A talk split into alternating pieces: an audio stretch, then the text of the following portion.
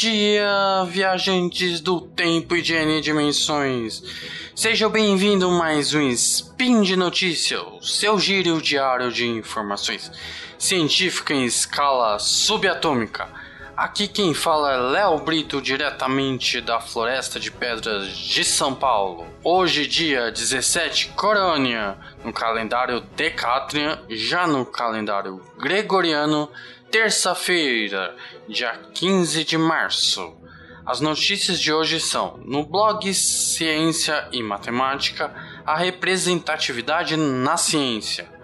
Professora recorre à lenda do rei Arthur para ensinar a tabuada e manifestação do IMPA e do SBM sobre o Congresso de Matemática 2022 na Rússia.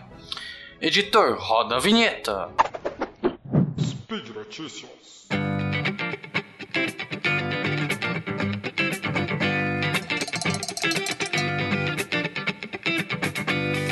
Bora valorizar mais as mulheres?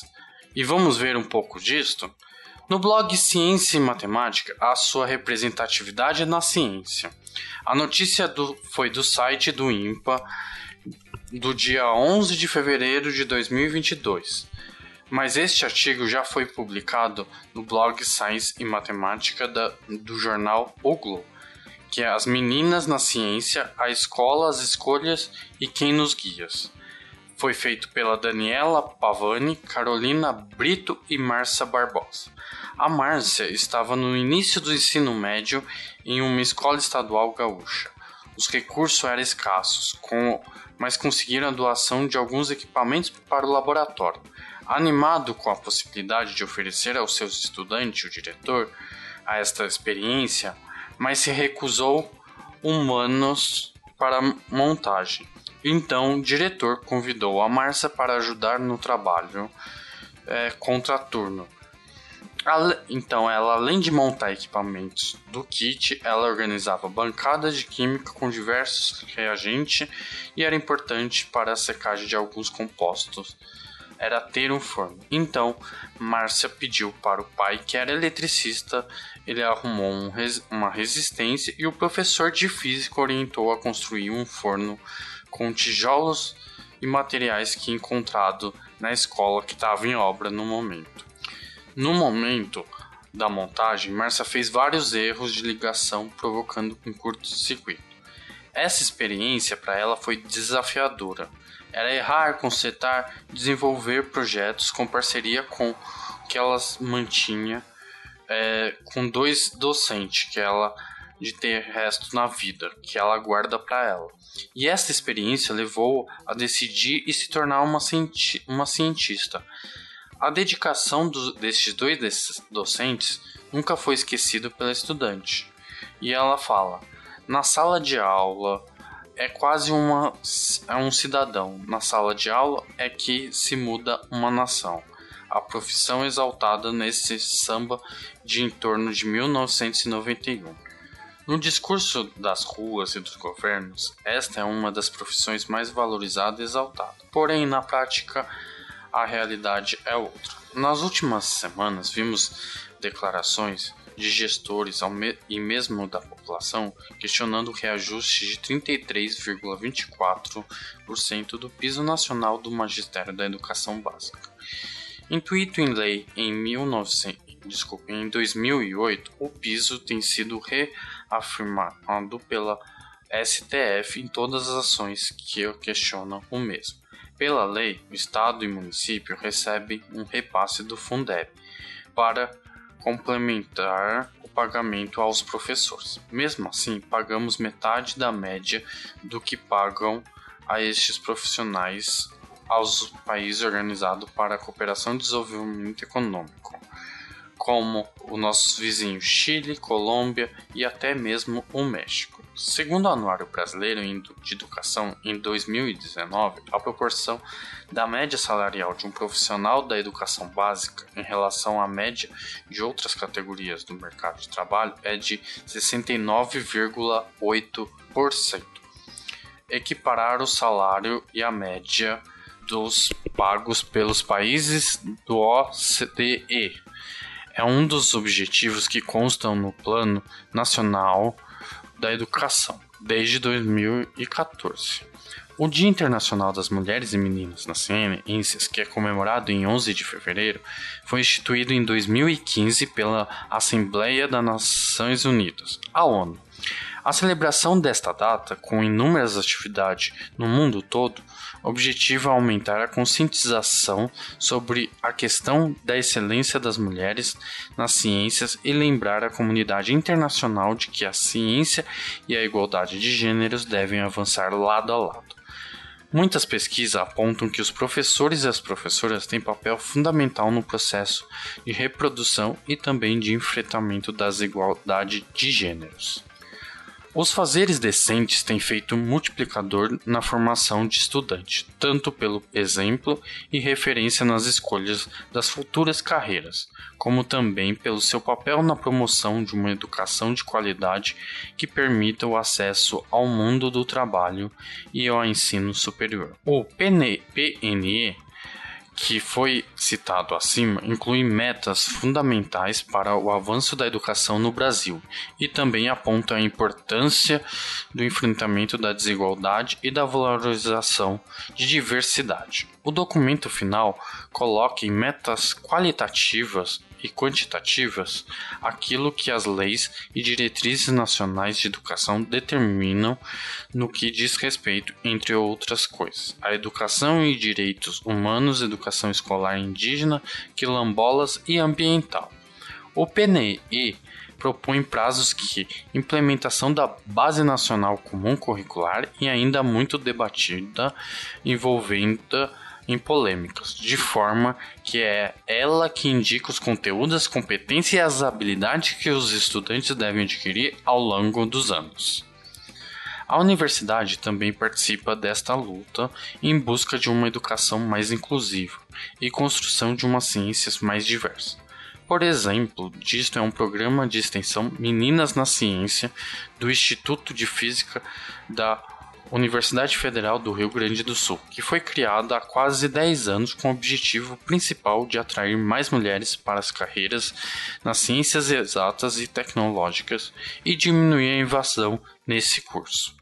Para trilhar este objetivo, as coordenadoras Carolina Brito e Daniela Pavani, junto com as alunas bolsistas e voluntárias, realizam pesquisas para entender as razões pelas quais as ciências exatas são redutos masculinos e compõem os que denunciam o machismo e o racismo, rodas de conversa sobre profissões nas quais os alunos, ainda em fase de escolha da carreira, têm chance de escolher com professoras e alunas de diversos cursos de universidades e profissionais da indústria para conhecer a realidade de algumas carreiras. O programa leva a ciência e debate sobre a questão de gênero e raça às escolhas e abre as portas da universidade às alunas do ensino médio, numa ação que chama Guria Partiu Universidade Federal do Rio Grande do Sul. Vamos dar o apoio que grandes mulheres que entrem na área das exatas, como esse apoio da Universidade do Federal Rio Grande do Sul, porque temos que ter grandes mulheres na área de exatas. E entre outras, mas na área de exatas, eu concluo que sim. O que você acha de usar a lenda do rei Arthur para ensinar? Vamos ver o que aconteceu? Professora recorre à lenda do rei Arthur para ensinar a tabuada. É uma notícia do site do IMPA de 16 de fevereiro de 2022, em uma sala de aula de um colégio na Praia Grande daqui do litoral daqui de São Paulo, estudantes do quinto ano do ensino fundamental tiveram contato com a tabuada a partir de uma aventura lendária. Buscando driblar as dificuldades dos alunos com o tema, a pedagoga Daria Passos recorreu à contação de histórias para criar projeto, o projeto Cavaleiro da Tabuada Redonda, utilizando a lenda do rei Arthur para enganjar as crianças no estudo da tabuada. O projeto contou com três etapas. A primeira foi começando a contação da história em grupo, seguida de uma pesquisa sobre a lenda do rei Arthur. Já em um segundo momento, os estudantes aprenderam sobre a tabuada, uma representação em forma de tabela utilizada para fazer cálculos das operações matemáticas, como adição, subtração, multiplicação, divisão. Depois, a terceira etapa chegou o momento da verdadeira experiência, uma vivência imersiva à lenda do rei Arthur e seus cavaleiros. Ela assumiu a persona Merlindária, uma maga conselheira do rei Arthur. A professora convidou todos os estudantes para serem cavaleiros do rei. Em uma comunidade enviada por e-mail, as mensagens continham histórias sobre o reino que davam orientação de como os cavaleiros poderiam proteger o castelo e impedir impossíveis invasões. Os alunos foram então convocados para um treino, um estudo das tabuadas do 5 ao 9, assim uma vez por semana. Os estudantes recebiam uma tarefa extra que estimulavam o estudo das tabuadas, e além disso, a turma também participou de jogos de carta e enigma espalhado pelo colégio que contemplavam a história e o uso conhecimento diversos.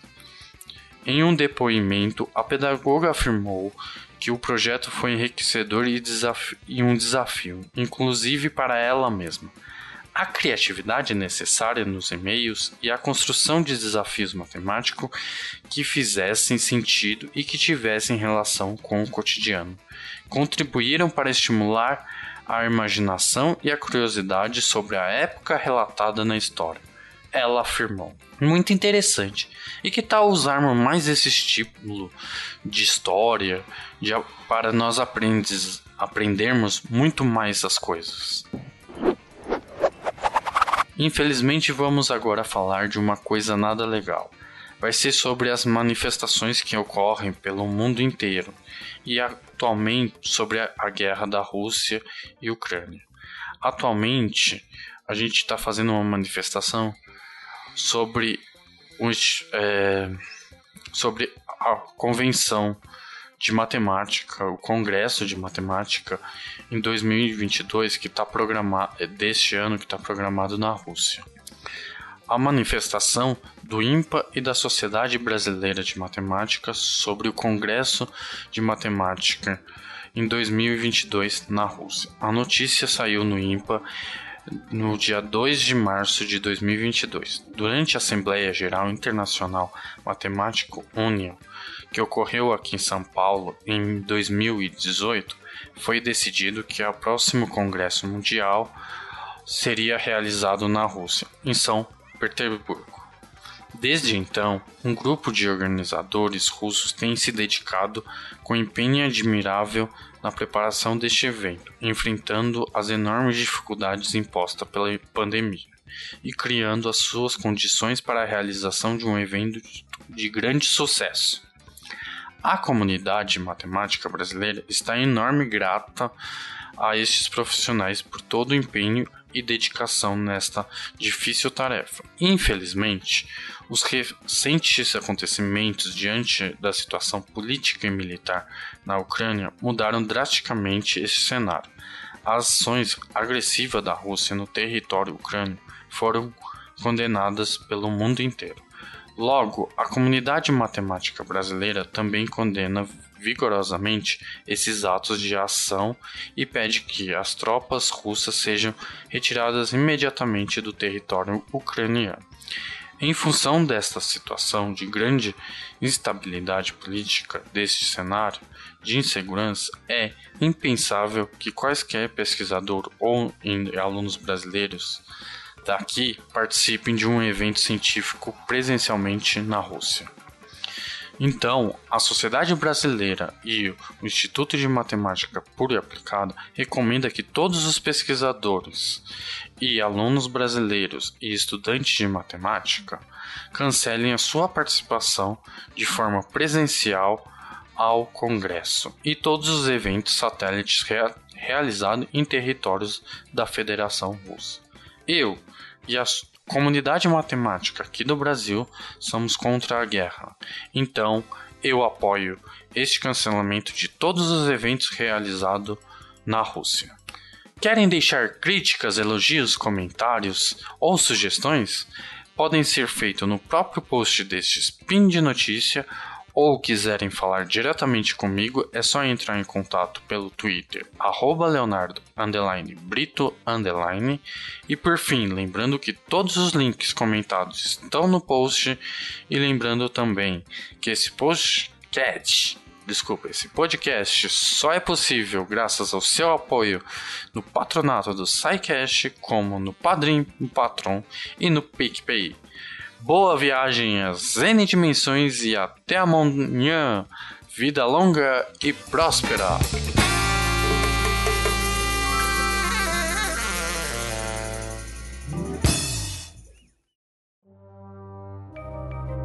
Este programa foi produzido por Mentes Deviantes. deviante.com.br